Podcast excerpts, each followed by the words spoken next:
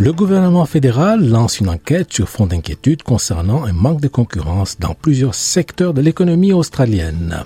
En France, le couple Manoukian est entré au Panthéon 80 ans après avoir été fusillé par les nazis. Et la Cour internationale de justice se penche sur l'occupation israélienne des territoires palestiniens alors que la bande de Gaza est menacée de famine.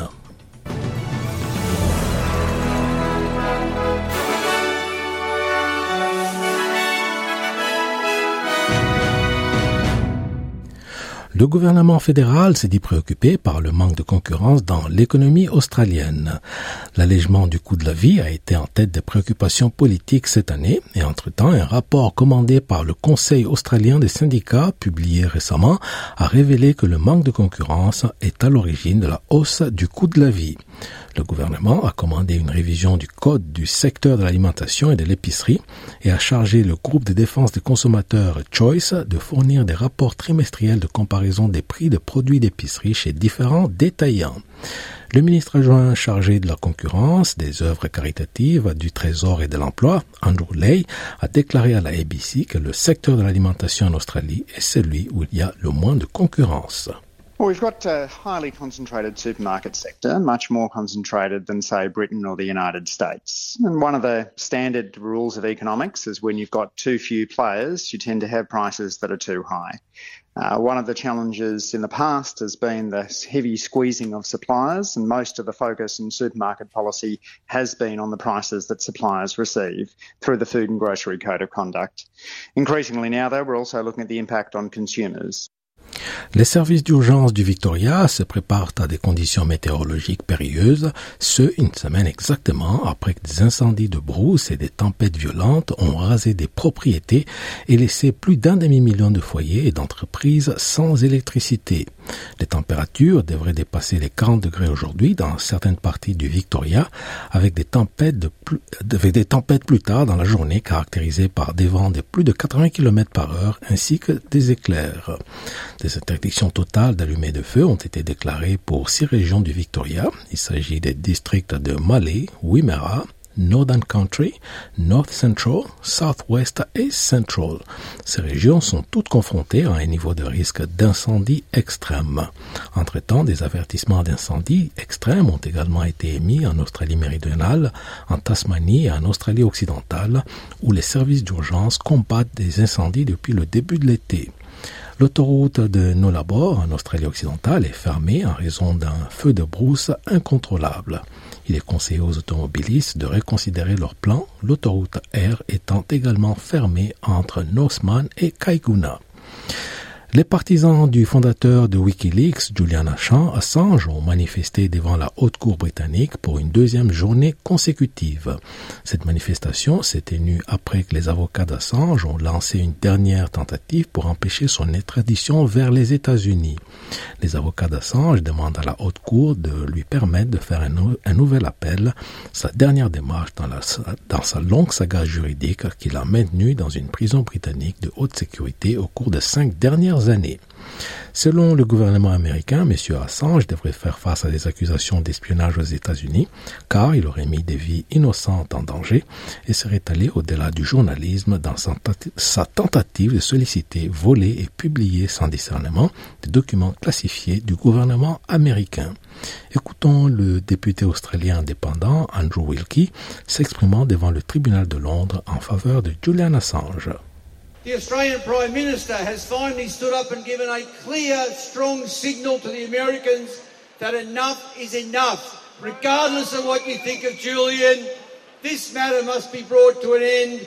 The extradition must be dropped. The charges must be dropped. He must be busted out of Belmarsh. He must be allowed to be reunited with his family. Âgé de 52 ans, Julian Assange a été inculpé de 17 chefs d'accusation d'espionnage et d'un chef d'abus informatique suite à la publication sur son site web d'une énorme quantité de documents américains classifiés il y a près de 15 ans. En France, le couple Manoukian est entré au Panthéon lors d'une cérémonie pour une ultime reconnaissance de la nation. Ce mercredi, cela faisait 80 ans exactement après l'exécution par les nazis du résistant Misak Manoukian, communiste, poète et apatride d'origine arménienne. Avec le couple Manoukian, c'est la première fois que des résistants étrangers sont entrés au Panthéon.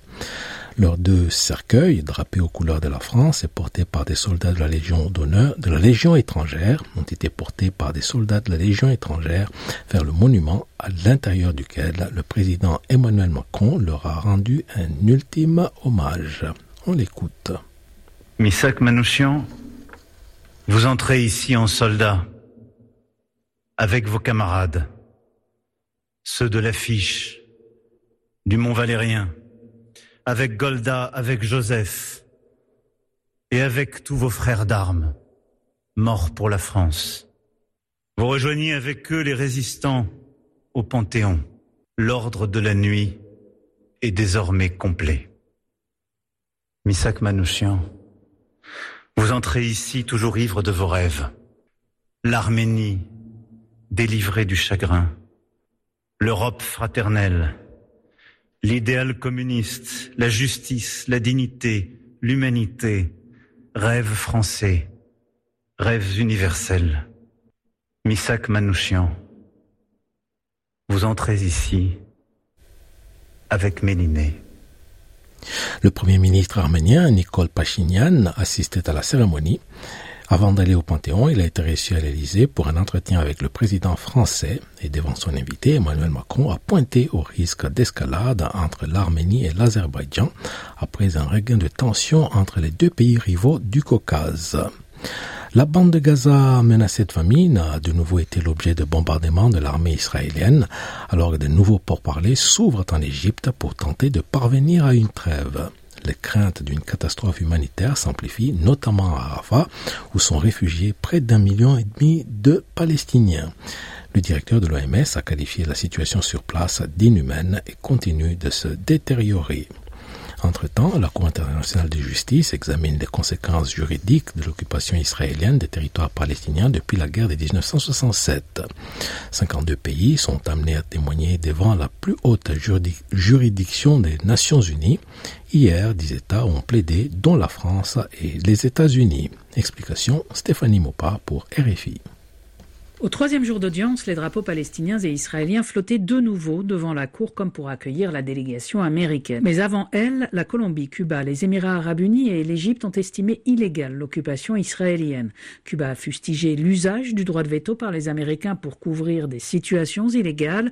Les Émirats ont insisté sur la nécessité de préserver la dimension spirituelle et religieuse de Jérusalem.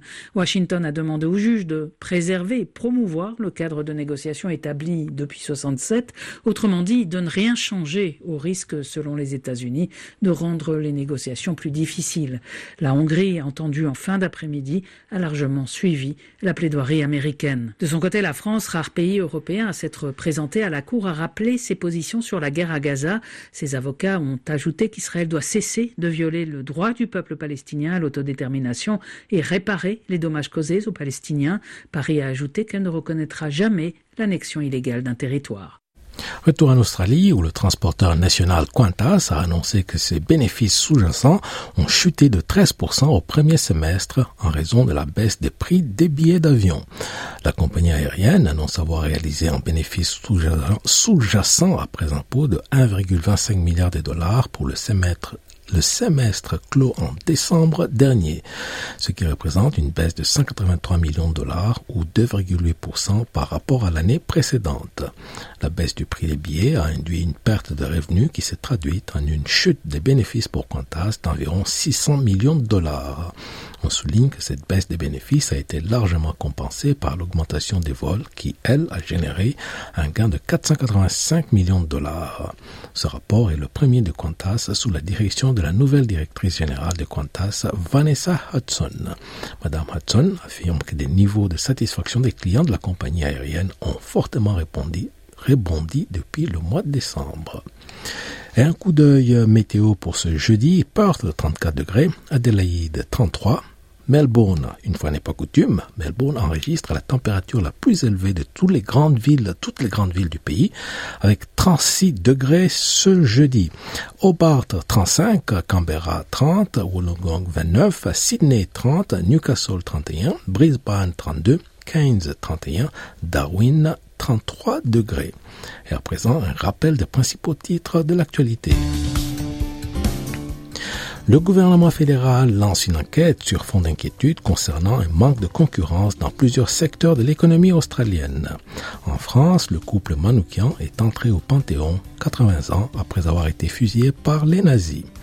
Et la Cour internationale des justices se penche sur l'occupation israélienne des territoires palestiniens pendant que la bande de Gaza est menacée de famine.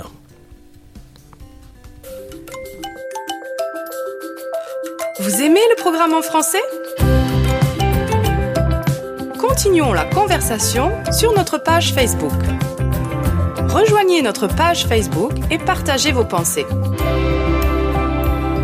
facebook.com slash sbsfrench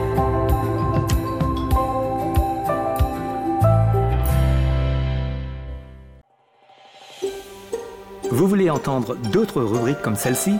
Écoutez-les sur Apple Podcasts, Google Podcasts, Spotify ou n'importe où où vous obtenez vos podcasts.